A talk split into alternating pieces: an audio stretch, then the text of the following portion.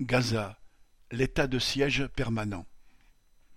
Un peu plus de deux millions de Palestiniens vivent entassés dans la bande de Gaza, sur une superficie à peine cinquante pour cent plus grande que celle de la ville de Marseille, enfermés entre la mer et une clôture de haute sécurité dotée de tours de surveillance. La plus grande partie d'entre eux sont des descendants des réfugiés palestiniens qui ont fui pendant la guerre de 1948 qui a donné naissance à l'État d'Israël. La population de la bande de Gaza, territoire occupé entre 1967 et 2005, n'a vu la fin de l'occupation israélienne que pour connaître un triple blocus terrestre, maritime, aérien.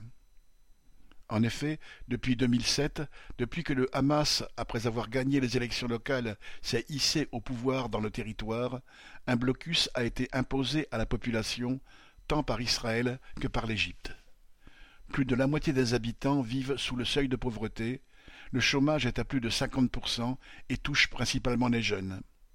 Espace, eau, électricité, travail, santé, école, tout manque à Gaza. Agriculteurs et pêcheurs ont été privés par le blocus de leurs moyens de subsistance et seuls dix-sept mille habitants ont obtenu un permis de travail en Israël qui leur inflige chaque jour de pénibles et humiliantes heures d'attente pour passer les points de contrôle. La situation des Gazaouis, comme celle des autres Palestiniens, dont le droit à vivre de leur travail sur leur terre est bafoué depuis plus de cinquante ans, a fait naître bien des révoltes, en particulier dans la jeunesse.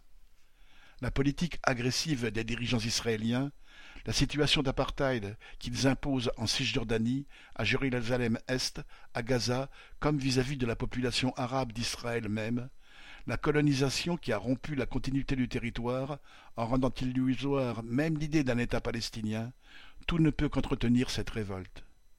La seule perspective offerte à ces révoltes, le nationalisme visant la création d'un État palestinien, s'est avéré une impasse.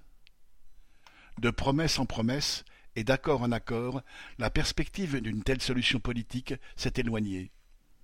Après les accords d'Oslo, signés entre 1993 et 1995, le mirage qu'était le processus de paix, entamé sous l'égide des travaillistes israéliens d'Itzhak Rabin et de l'OLP, Organisation de libération de la Palestine de Yasser Arafat, s'est évanoui. Le maintien d'une situation d'oppression a abouti d'un côté à la droitisation accélérée du régime israélien et de l'autre au discrédit des dirigeants politiques palestiniens, réduits en fait au rôle d'administrateurs et de policiers pour quelques cinq millions d'habitants des territoires occupés.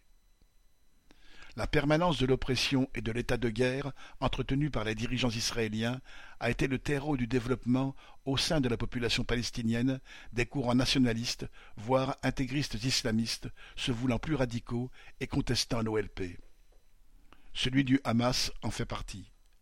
Encouragé au départ par le pouvoir israélien afin de contrer l'influence de l'OLP, le Hamas s'est renforcé à mesure de l'échec de la politique de celle-ci.